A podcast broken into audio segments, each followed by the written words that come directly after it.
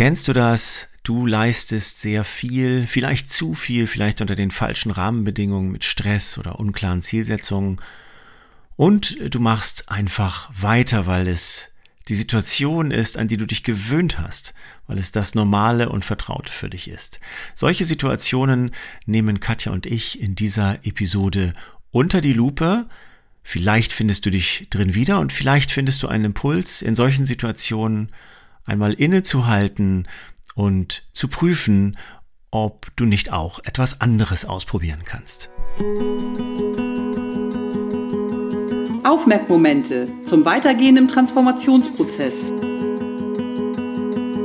Bei uns bekommst du Einblicke in Spannungsfelder direkt aus unserer Arbeitspraxis. Du kannst Impulse zum Nachdenken oder konkrete Ideen finden für die Entwicklungsprozesse, die dich persönlich in deinem Unternehmen oder gesellschaftlich gerade antreiben und umtreiben. Du hörst Katja und Sven.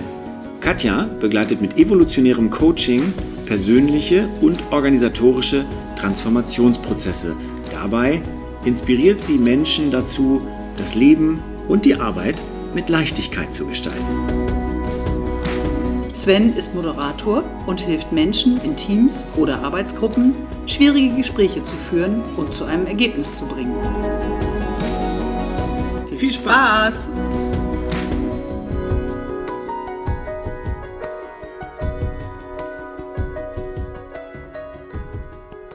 Hallo Sven. Hallo Katja. Ich freue mich auf eine neue Folge mit dir. Ich mich auch. Ähm, wir besprechen ja immer so ein bisschen vor, hm, worüber wollen wir denn wohl eigentlich sprechen? Und ähm, ich bin schon ganz gespannt, mhm. wohin uns unser Thema gleich bringt. Ja, genau. Und als Thema ähm, im Rahmen unserer Reihe Kopf hochnehmen, haben wir uns überlegt, die Situation zu erkunden, wenn wir unter Leidensdruck ableisten und das ist schon innerhalb der Komfortzone. Wenn wir uns mhm. da schon richtig eingerichtet haben. Ja wie wir es schaffen könnten, den Kopf zu, zu heben und da ein Stück rauszugehen und vielleicht auch immer mehr rauszuwachsen. Genau. Ja, wir hatten festgestellt, dass, ähm, dass du und ich in Workshops eben manchmal mit Gruppen arbeiten, die eine hohe Belastung haben oder eine hohe Taktung oder diese Beispiele mit, man ist die ganze Zeit in Meetings und weiß eigentlich gar nicht mehr, wann man seine Arbeit machen soll. Und ähm, Einigen Gruppen fällt es leichter zu sagen, ach guck mal, dann ändern wir hier was oder wir ändern da was. Und dann haben wir manchmal aber Gruppen, die sich schwer tun zu sagen, ich verändere jetzt etwas an dem, wie es ist. Ja. Ja, und da, ich glaube, das ist, ich fände es schön, wenn wir beide mal gucken, erstmal, woran merke ich denn eigentlich, dass ich mich schon dran gewöhnt habe, unter Leidensdruck abzuleisten dass das quasi schon zu meiner normalen Komfortzone gehört, weil ich habe mich da drin eingerichtet. Das heißt es ja. Ich fühle mich da auch schon zu Hause. Ich habe mich da dran gewöhnt. Es ist eine Routine geworden. Es ist ja, also bezogen bezogen auf die Gruppen, mit denen ich arbeite. Ich glaube, also da fallen mir jetzt eher Beispiele ein als auf mich selber betrachtet, aber die, den Gedanken mache ich gleich auch nochmal. Ist das so, wenn ich mitkriege, dass, ähm, dass Gruppen dann untereinander auch ähm, von sich selber berichten oder auch darüber diskutieren, zum Beispiel, dass sie sagen, naja, aber diese Themen besprechen wir ja jedes Mal und kommen jedes Mal nicht zu einem Ergebnis. Und dann reden wir immer nur, wie schlimm alles ist und kommen nicht vorwärts. Das habe ich das manchmal, dass Gruppen wirklich so miteinander darüber sprechen oder auch andere Gruppen sagen, sie möchten nicht mehr äh, die Meetings so haben, dass man da reingeht und man sich immer nur sagt, wie schlecht alles ist und alle ziehen sich gegenseitig runter, Sowas habe ich ähm, manchmal. Und ähm, es gibt dann auch diesen Moment in Gruppen, die, die mir schildern, was die Zwänge alle sind. Also das, der Punkt ist ja, keine Gruppe macht sowas ja gerne oder freiwillig, sondern du hast tatsächlich Anforderungen oben aus der Hierarchie oder von Kunden, ähm, von im besten Falle noch von mehreren Stakeholdern aus verschiedenen Richtungen. Und ähm, die, die Menschen in ihren Jobs möchten ja lösungsorientiert arbeiten. Das heißt, sie liefern immer, wenn, wenn mein Chef was möchte, meine Chefin was möchte, die Kunden was möchten, die Schnittstelle von einer Abteilung was von mir möchte, dann fühle ich mich unter Druck gesetzt und denke, ich muss liefern, ich muss liefern, ich muss liefern. Und ähm, dann fällt es den Gruppen manchmal schwer, den eigenen Einfluss zu sehen. Und ich kann mich dann an so Stellen wie erinnern, und das hast du, glaube ich, auch mal gesagt, dass man manchmal die Gruppe fragen muss, ob es denn, also ob es denn schlimm genug ist, ob, ob der Druck groß genug ist, der Leidensdruck sozusagen oder der Schmerz, ähm, dass sie wirklich was verändern wollen. Also manchmal muss man es ein bisschen provokativ reinfragen. Ähm, ich finde es dann immer wichtig, dass man trotzdem gut in Kontakt mit der Gruppe ist, aber eben trotzdem mal auch in diese Richtung fragt. Und was anderes, einen Gedanken hatte ich eben noch. Oh, genau, und dass ich manchmal, ähm, also dass, dass man, dass ich feststelle, dass sie selber nicht mehr die eigene Entscheidung suchen. Ne? Sondern so wie ich eben gesagt habe, ich muss ja hier liefern, das und das ist ja die Anforderung, also diese eigene Entscheidung zur eigenen Verantwortung. Mhm. Ich würde da gerne einen Aspekt rausgreifen, weil ich würde gerne noch mal ein bisschen bei der Erkundung bleiben. Äh, woran merke ich es denn vielleicht? Und wenn du das gerade so beschreibst, ich erfülle diese Anforderungen, das heißt, ich reagiere auf das, was von außen kommt und leiste, indem ich das, was ich da tue, maximal ausreize. Also sowas wie ein Marathon-Meeting-Tag, der in der jetzigen Welt häufig dann online geschieht oft auch mit Kameras aus, weil das einfach mit der Menge an Menschen, die beteiligt sind, von der Bandbreite her dann doch nicht so gut geht oder weil es auch genau für das, was ich jetzt gleich beschreibe, wichtig ist, um dann idealerweise mitzukriegen, wann bin ich dran und ansonsten die Zeit irgendwie zu nutzen für Mailbeantwortung, für was auch immer, sich mal einen Gedanken machen, irgendwas zu Ende schreiben, entwickeln, was auch immer meine eigentliche Aufgabe ist. Weil die Meetings nahtlos aneinander über, also ineinander übergehen und keine Pausen mehr dazwischen sind. Mm, wenn ich das betrachte, wie eng sind diese Meetings getaktet, weiß ich eigentlich, wofür bin ich da? Ist da ganz viel aus meiner Sicht unproduktive Zeit? Das wäre sowas, woran ich es merken könnte. Merke ich, dass ich manchmal abends mich frage, was sollte ich für das Meeting heute Morgen eigentlich machen? Und wann bitte soll ich das tun? Solche Momente könnten das auch gut sein. Mhm. Hm, Habe ich Pausen gehabt?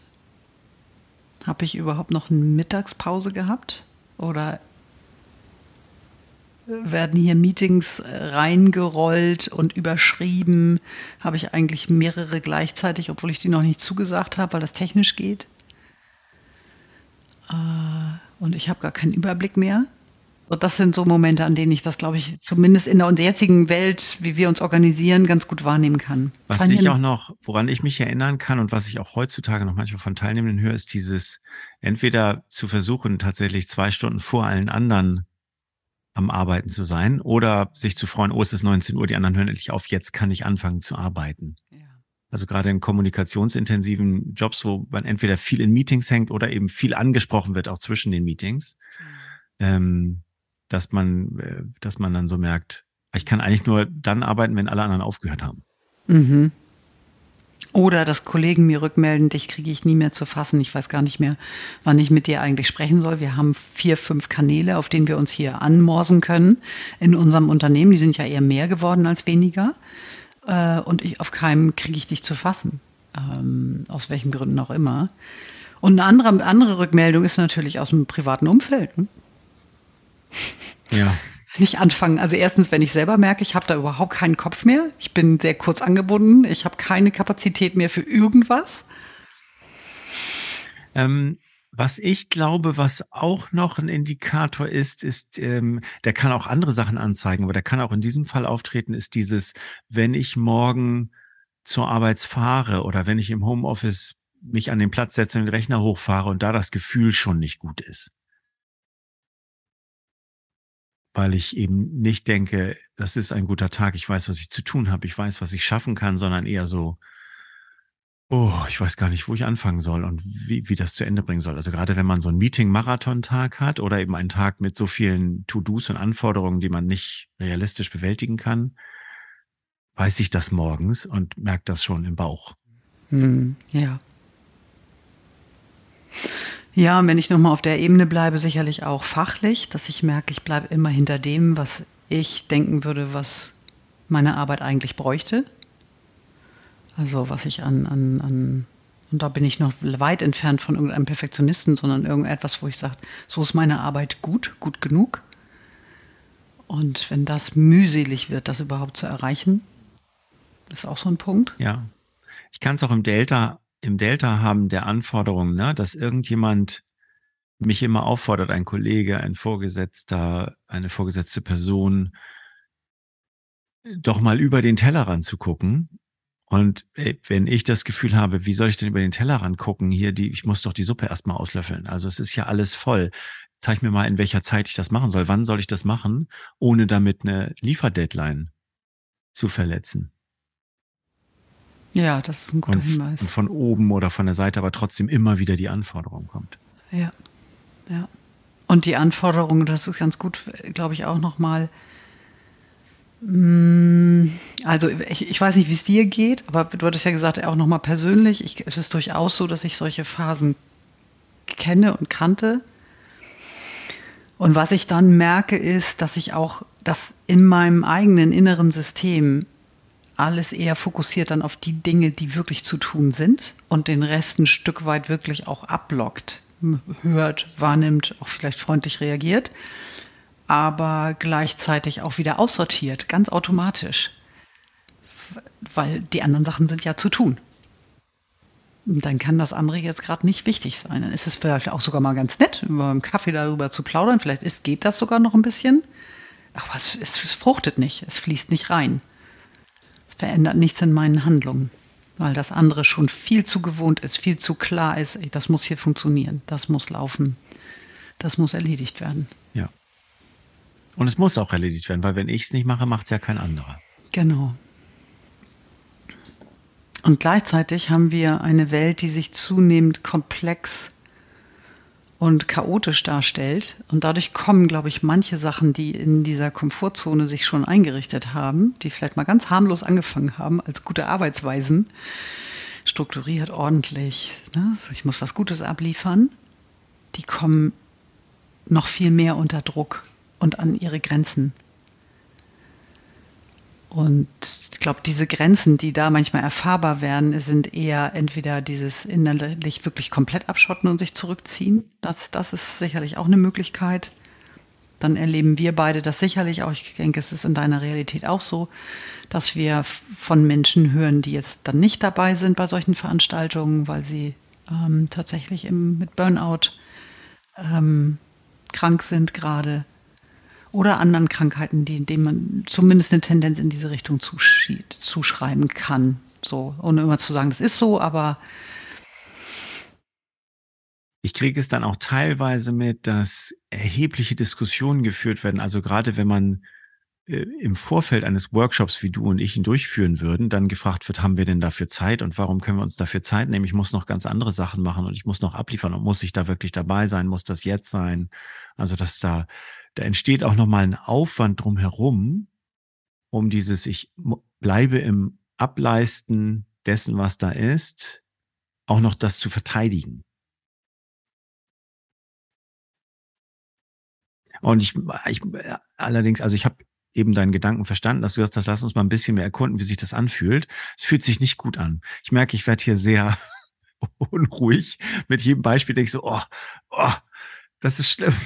Ja, und es ist aber beides. Es ist je nachdem, wo ich hingucke. Wenn ich das gewohnt bin und ich vielleicht ist das noch mal gut.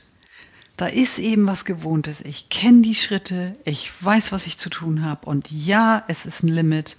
Ich kann mich ja auch in dem, je nachdem, wie ich meine Mauern noch justiert habe, auch wieder einrichten.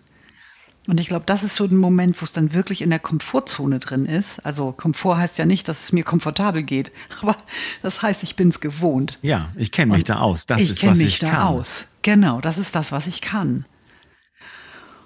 Und von der Warte aus betrachtet, würde ich gern mit dir mal gucken, ähm, was was sind Möglichkeiten, den Kopf zu heben? Also wir haben eben ja schon, du hattest es ja schon gesagt, ne, so dass ich, ich muss irgendeine Motivation haben, daran was verändern zu wollen. Ja. Und häufig ist das zumindest über das Feld, wo wir da sprechen, ist häufig entweder ein starker Leidensdruck oder aber eine wunderbare Erfahrung an ganz anderer Stelle, wo ich gemerkt habe, das kann ja ganz anders laufen. Ah, Moment, wie macht ihr das? Eine Neugierde. Ja.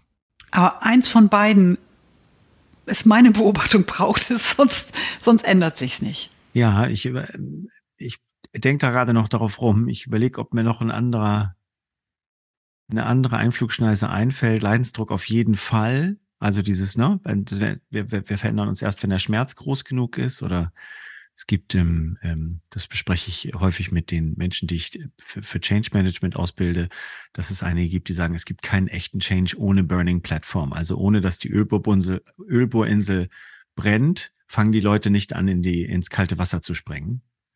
Sehr drastisch und äh, auch entliehen an einem echten Ölbohrinselbrand, an dem Menschen gestorben sind, aber mit, gerade mit dieser, mit dieser Dramatik der Metapher arbeiten diese Menschen auch.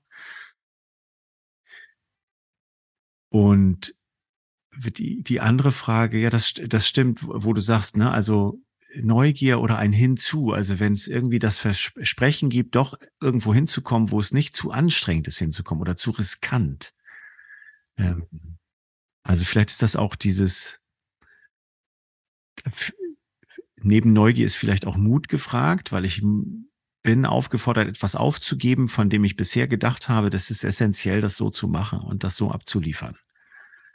Und mein, meine Erfahrung ist, dass ganz häufig Menschen eben da nicht genug in diesen Mut reingehen, weil sie Angst haben, das, was sie doch bisher immer gut abgeliefert haben, nicht mehr abzuliefern. Für Kollegen, für Kunden, für Chefs. Und das ist natürlich ein doofes Gefühl, ne? Das ist dieses, nö, mache ich jetzt so nicht mehr. Von daher würde ich sagen, ja, Leidensdruck oder eben, wie du sagst, ein, ein Sog, irgendetwas hinzu. Ich finde, dieser Punkt, den wir da jetzt so gerade haben, der macht so deutlich, was du eben beschrieben hast, dass ich diesen Mut leichter aufbringen kann, wenn wir mehr als nur ich bin, sozusagen also sind, die sich auf den Weg machen. Das heißt, wenn wir mehrere sind in einem Team, als Beispiel, wir bleiben einfach mal bei dieser Einheit, ein Team und wir haben vielleicht an verschiedenen Stellen oder an gemeinsamen Stellen andere Erfahrungen gemacht, die uns neugierig machen, die uns inspirieren, die wir gerne reintragen wollen. Mm, und dem schließt sich vielleicht noch jemand an und vielleicht noch ein paar mehr. Ich glaube, dann kriegen, dann ist es auch leichter, als wenn du das immer für dich ganz alleine machen musst. Weil wenn das keine Resonanz hat, eine andere Arbeitsweise in meinem Umfeld, Dann kann ich für mich persönlich ein paar Sachen anders regeln.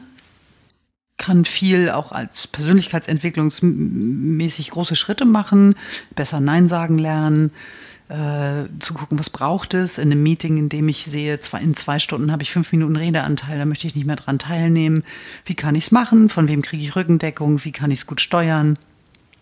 Wie kann ich da auch vielleicht äh, Möglichkeiten schaffen, dass da, da die Meetings umstrukturiert werden? Vielleicht kann ich was beitragen aber dann ist es auch schon relativ limitiert. Viel mehr, also das ist auch schon gut. Da, da, da wird es für mich vielleicht schon ein bisschen leichter. Aber dieses wir gemeinsam ändern es auch und werden da mutig. Dafür braucht es, glaube ich, Mitstreiter, Mitstreiterinnen. Glaube ich auf jeden Fall auch. Ich glaube, in dem, was wir auch besprochen haben, steckt ja ein Stück weit auch drin, dass ich mich in einer Unternehmenskultur befinde, die das als Muster so wiederholt. Wir machen das alle immer so. Wir sitzen immer alle in diesen Meetings. Wir laufen immer unseren To-Dos hinterher, weil das System gelernt hat, so funktioniert das hier. Und ähm, äh, um, um einem, in einem System auszuprobieren, kann das System auch ein anderes Muster lernen. Braucht es Energie, die ich nicht alleine aufbringen kann, die ich nur gemeinsam mit anderen und im besten Fall auch mit entscheidungsfähigen Personen schaffe. Und, ähm, und auch, ja klar, äh, also die, die Mehrzahl der Organisationen ist ja nach wie vor hierarchisch geführt. Wenn von oben keine Luft gelassen wird dazu, dann kann ich da noch was versuchen und noch was versuchen. Aber wenn ich eine, eine vorgesetzte Person habe, die sagt, ähm, du musst aber weiter, also ich möchte, dass du dich veränderst, aber ich möchte, dass du auch 100 Prozent weiterhin ablieferst, dann ist das da schon zum Scheitern verurteilt. Ich habe ähm, relativ häufig, um das nochmal zu verdeutlichen, habe ich, das habe ich von einem agilen Coach irgendwo mal aufgeschnappt, den Spruch, dieser, diese Aussage, wenn ein Team zu 100 Prozent ausgelastet ist, kann es sich nicht verbessern. Es ist dann keine, es ist keine Kapazität da, in Verbesserungen hineinzustecken. Und Ähm, das soll, das, und das, das Bewusstsein zu haben, wir müssen eigentlich unsere Arbeit erledigen in 80 bis 90 Prozent unserer Kapazität, damit wir den Rest haben für Entwicklung, für Reflexion, für Verbesserung, die ja auch ähm, Erleichterung bedeuten kann oder schneller an Ergebnisse zu kommen und sich selber daran nicht kaputt zu arbeiten. Das funktioniert in der Regel nur, wenn es oben von der Hierarchie auch begünstigt ist. Und wenn da nicht jemand steht und trotzdem auf die Zahlen pocht und gleichzeitig erwartet, dass sie alles verändern. Mhm, mhm, mhm. Und da finde ich, das finde ich echt spannend. Also ich glaube, ich würde mehrere Aspekte rausgreifen. Das eine ist, ich glaube, dass die Qualität steigt wieder in dem Moment, wo ich selber dafür sorge, dass ich diese Reflexionszeit habe. Das erstmal so auf einer persönlichen Ebene ähm, und ich auch für Ruhezeiten und so weiter, also für all diese Dinge auch wirklich sorge, dann glaube ich, bin ich auch produktiver in der gleichen Zeit. Gleichwohl muss meine Arbeit das hergeben, dass ich das überhaupt sein kann. Und du hast gerade gesagt, was kann das System lernen? Wir sind, also ich weiß nicht, wie du es wahrnimmst, es sind ja immer nur Ausschnitte, die wir sehen, aber wir sehen natürlich viele Ausschnitte. Es ist ja selten nur ein einzelner, sondern es sind viele. Und mein Gefühl ist, es spitzt sich und spitzt sich und spitzt sich und spitzt sich und spitzt sich zu.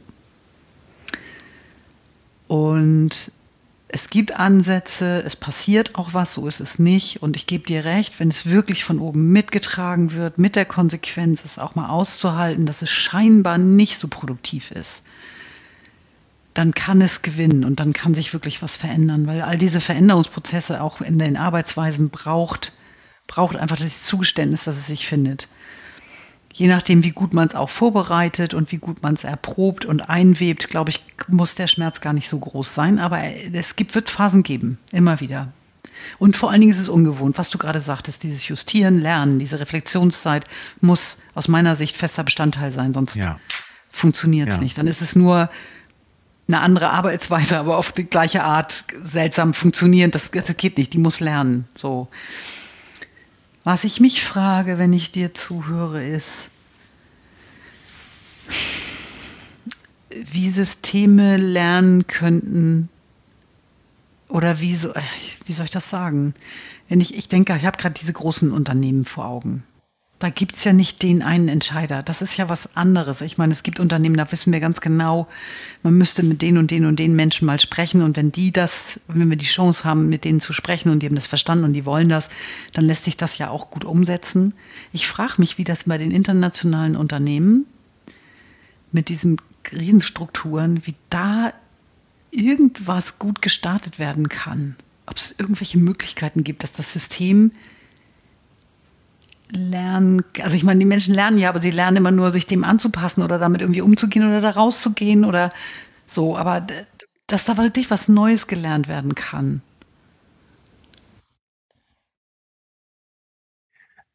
Soweit ich das verstehe und soweit ich Ver Veränderungsprozesse von Systemen begleitet habe, kann, kannst du diese Muster ja nie direkt linear kausal beeinflussen, indem du sagst, bisher läuft das hier in der Organisation so und wir wollen, dass es anders läuft. Das haben Menschen, glaube ich, immer gedacht, dass sie ihre Organisation so gestalten können, aber letzten Endes ähm, folgt so ein System eben Mustern, die sich gar keiner ausgedacht hat, sondern die sind irgendwie entstanden und auch die neuen müssen irgendwie entstehen. Das heißt, ich kann Impulse setzen, ich kann Dinge ausprobieren, ich kann äh, Pilotprojekte starten und dann ist die Frage, was übernimmt jetzt das System davon? Also das ist tatsächlich ein sehr komplexer Prozess und wie du und ich wissen, in einem komplexen Prozess muss man schrittweise und iterativ vorgehen und schauen, was lernen wir daraus? Das ist ziemlich abstrakt und geht ziemlich ziemlich ab und ich glaube, das sorgt auch dafür, dass es immer heißt, dass viele Change-Projekte scheitern, weil man sich dieser Komplexität und dieser schrittweisen iterativen Vorgehens gar nicht so bewusst ist und gar nicht bestimmen kann, wie ist die Organisation hinterher, sondern nur schrittweise ausprobieren kann, wie können wir unsere Organisation ein bisschen weiterentwickeln und sind wir jetzt happy damit oder wollen wir noch was ausprobieren? Mhm. Mhm. Mhm. Das an, der andere Gedanke, jetzt gehe ich davon wieder weg, ähm, weil du eben davor, vor dieser Frage nochmal wieder auf Komfortzone gegangen bist. Ähm, was ich auch festgestellt habe, ist, wenn sich oben in der Organisation jemand hinstellt und sagt, ich möchte gerne, dass wir das anders machen, ich möchte, dass wir den Kopf hochnehmen, dass wir auch mehr gerade mit den Führungskräften vor dem Flugzeug fliegen, habe ich es auch manchmal, dass die Erlaubnis gegeben wird, aus der Komfortzone auszusteigen und auch durchaus die Erlaubnis, jetzt müssen wir gerade mal nicht 100 Prozent aller Ergebnisse abliefern, sondern müssen mal einen anderen Fokus setzen. Und dann habe ich aber trotzdem Beteiligte, die nicht aus ihrer Komfortzone rauskommen und sich dort verstecken möchten, weil das für sie ungewohnt ist, ähm, weil das anstrengend ist. Das ist ja das, auf einmal müssen wir wieder ganz bewusste Kapazitäten unseres Kopfes benutzen und uns auf Glatteis, dünnes Eis begeben, wo wir nicht wissen, wo hält das und wo ähm, trete ich vielleicht auch nochmal daneben. Und das bringt mich nochmal zurück zu, zu dem, ja, sicherlich lässt sich vieles in so einem System nur verändern, wenn das von oben auch zugelassen wird. Und andererseits ist dann trotzdem immer noch jeder aufgefordert, sich selber zu entscheiden, aus der Komfortzone rauszugehen. Und ich finde das Spannende, zum Beispiel, weil du vorhin auch so Erschöpfungskrankheiten genannt hast. Das Spannende ist ja gar nicht immer, wenn ich in meiner Komfortzone ganz lange drin bleibe, bin ich dann irgendwann erschöpft, sondern wenn die Balance zwischen wie viel bin ich in der Überforderungszone, also hinter, ich weiß nicht, je nach Modell sieht das unterschiedlich, aber hinter der Komfortzone kommt so eine Lern- und Überforderungszone. Ähm, und jeder von uns ist gut beraten, da immer mal wieder reinzugehen.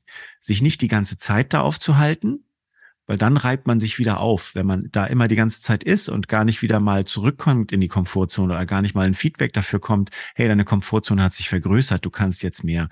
Und gut, dass du das gemacht hast. Also wenn, wenn, wenn diese Balance fehlt zwischen ich tue das und ich kriege Anerkennung oder Erfolgserlebnisse, das ist ja auch etwas, was dann auf diese Erschöpfungskrankheiten einzahlt. Ne? Wenn ich immer wieder irgendwas ausprobiere, aber keiner sieht's und ich gar nicht weiß, wozu ich das tue, oder wenn ich absichtlich immer außerhalb der Komfortzone gehalten werde von jemandem, der immer Druck macht, dann, dann habe ich viel eher diese Gefahr der Erschöpfungssymptome, glaube ich, wie ich es richtig verstanden habe. Also ich bin ja kein, bin da nicht medizinisch oder irgendwie ausgebildet.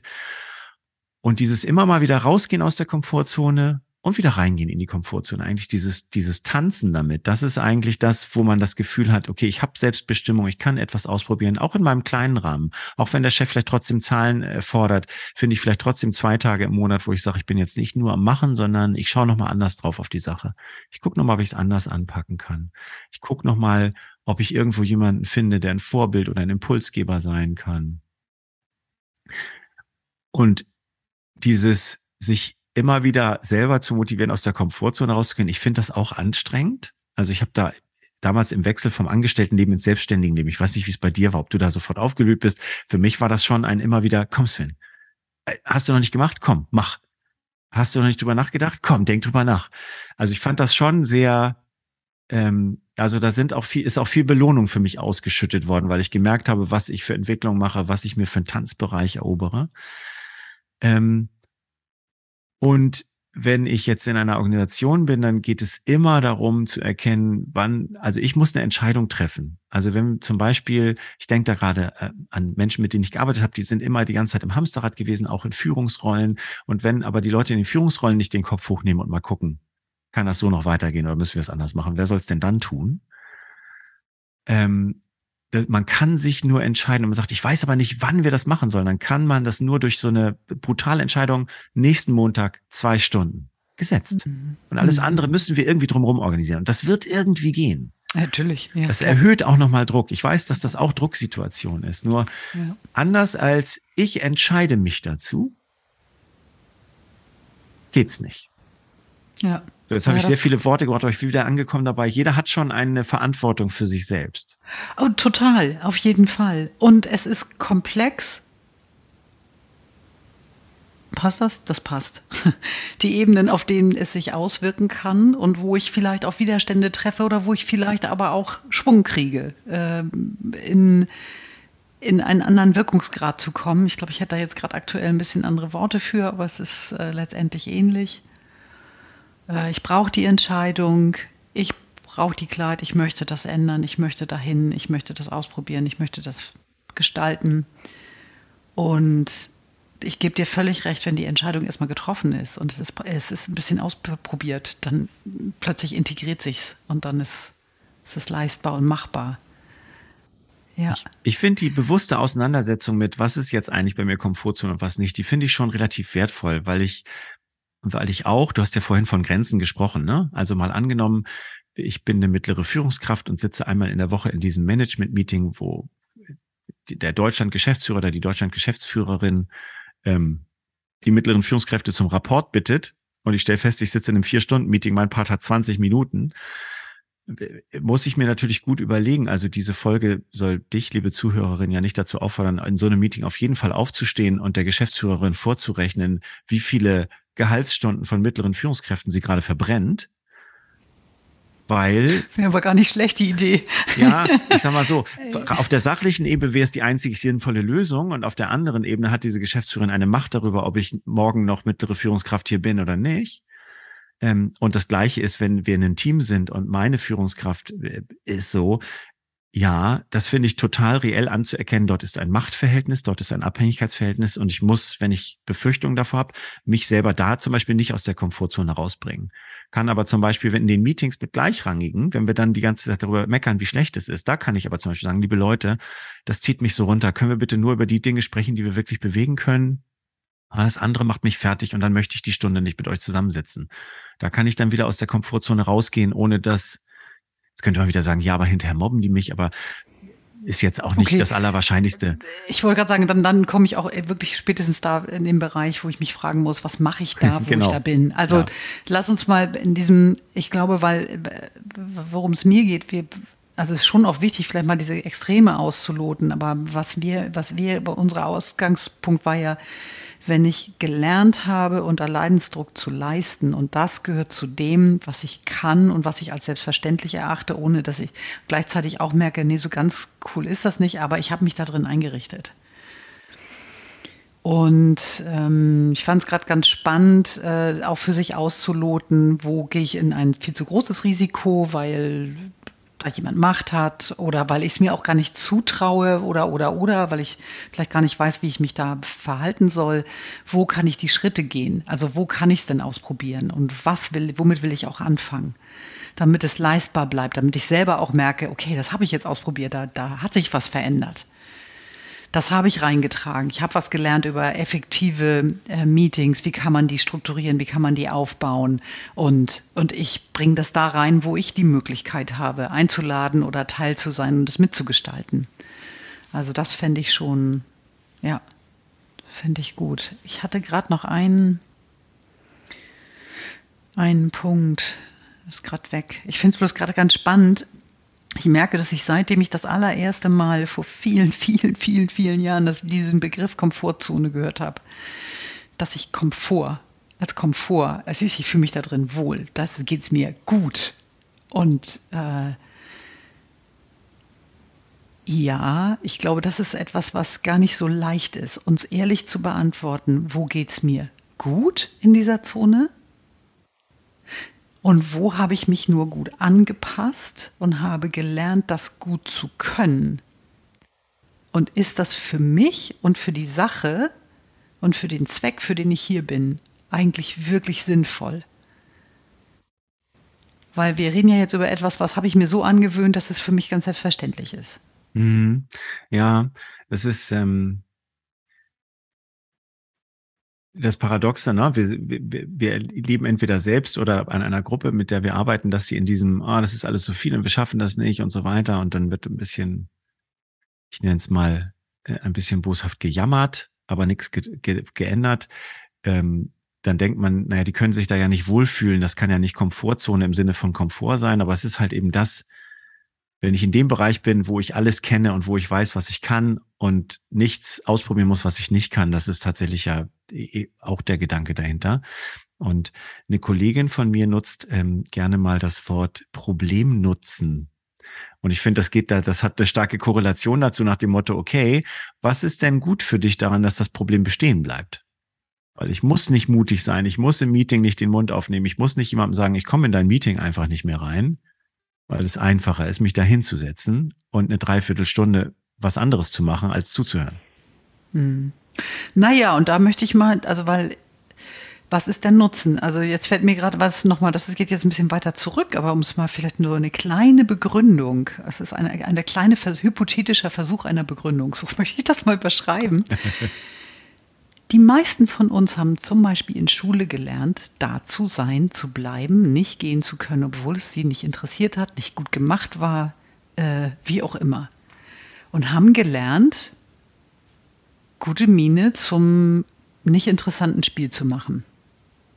Und ich höre von vielen Menschen, wenn es um Schulentwicklung geht, dass das Gute daran war, dass sie ihre Freunde gesehen haben.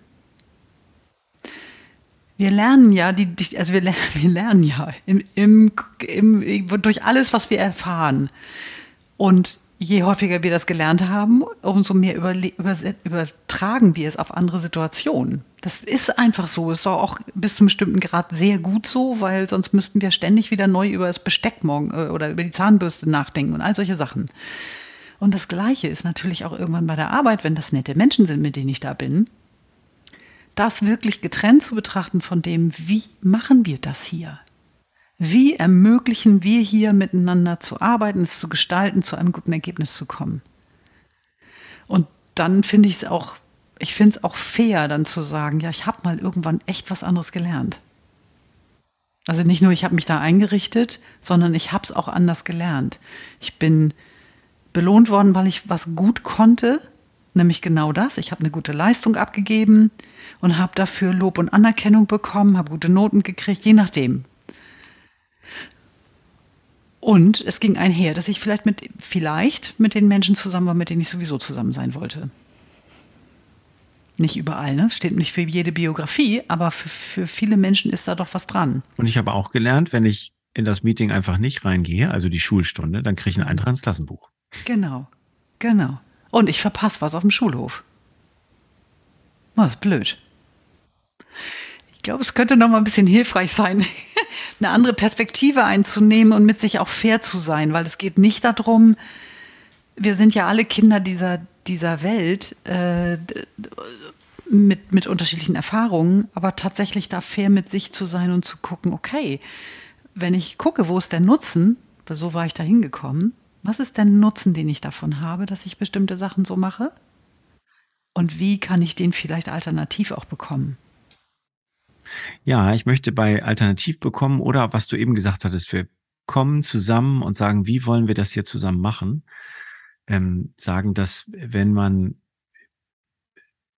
wenn man anfängt damit Entscheidungen zu treffen, dann ist das okay, dass das erstmal auch nur eine Entscheidung zur Zeit ist oder kleine Entscheidungen zur Zeit. Also es müssen nicht gleich, das erwarten wir auch ganz häufig von uns, dass wir bahnbrechend alles auf links drehen und äh, eben waren wir hierarchisch, jetzt sind wir selbst organisiert, eben waren wir linear, jetzt sind wir agil, sondern dass man erstmal Schritte macht und ausprobiert. Also jetzt in dieser Zeit, wo immer mehr Firmen, da hattest du auch von berichtet, übergehen zu ähm, so äh, Arbeitsbedingungen, die einen Teil Remote zulassen und einen Teil ähm, Präsenz erfordern, eben auch mal darüber zu sprechen, okay, wie häufig wollen wir alle zusammen da sein? Einmal im Monat, einmal im Quartal und eine bewusste Entscheidung, das fand ich ganz äh, schön, dass ich dann auch wirklich Teams hatte, die von sich aus gesagt haben, okay, aber wenn wir dann einmal im Monat oder einmal im Quartal zusammen sind, dann lasst uns dann nicht so ein Fachmarathon-Meeting draus machen, sondern lasst uns nutzen, dass wir zusammen sind.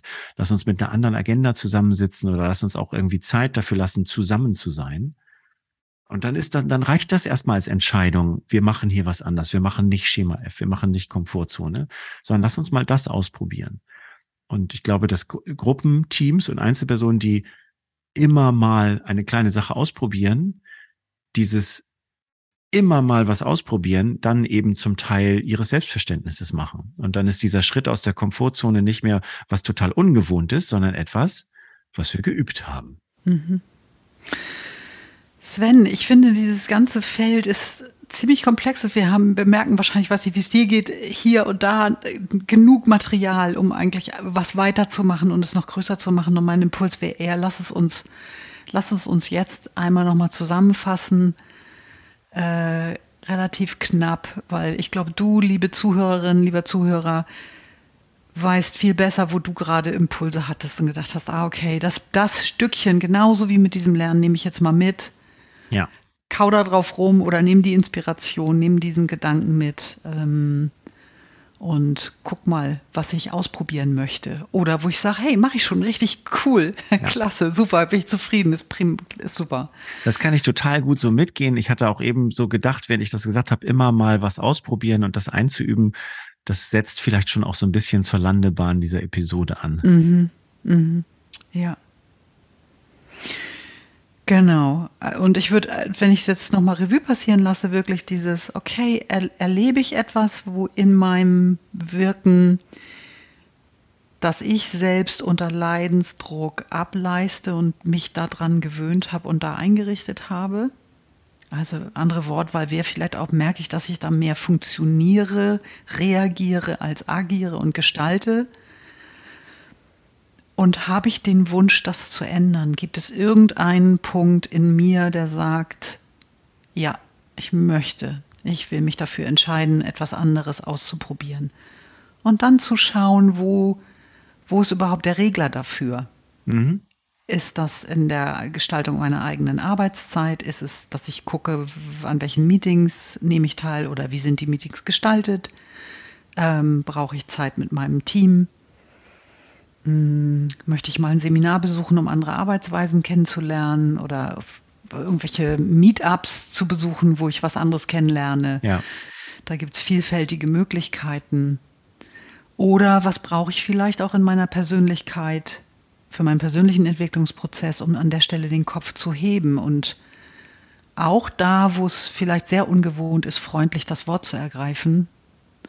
Weil meine Beobachtung ist, dass Machthabende sozusagen ja, kann gar nicht so eine große Angst haben vor solchen Rückmeldungen, wenn sie freundlich und zugewandt und entspannt ausgeäußert werden, ähm, dass das dann erstmal zumindest möglich ist. Das muss nicht heißen, dass sich was ändert, aber ich habe es zumindest gesagt. Und das ist manchmal ein Weg, sich da überhaupt hinzutrauen und das auch zu lernen, da zu sein. Genau. Das wäre aus meiner Sicht so dieses was vielleicht einigermaßen den, den Faden wieder zusammenbringt, den wir eben erkundet haben. Gut. Ja. Wow. In, in mir ist noch viel Material.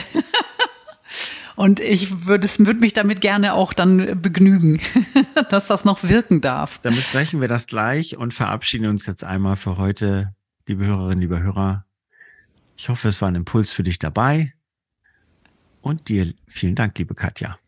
Vielen Dank, Sven. Und wie immer, wenn ihr äh, beim Zuhören das Gefühl hattet oder im Nachgang, cooler Hinweis, oh, damit habe ich Erfahrung gemacht oder das hat geholfen, fühlt euch wirklich eingeladen, uns das zu schreiben, weil wir freuen uns über Anregungen oder auch wenn ihr sagt, ey, den Aspekt habt ihr komplett ausgelassen, meldet euch gerne.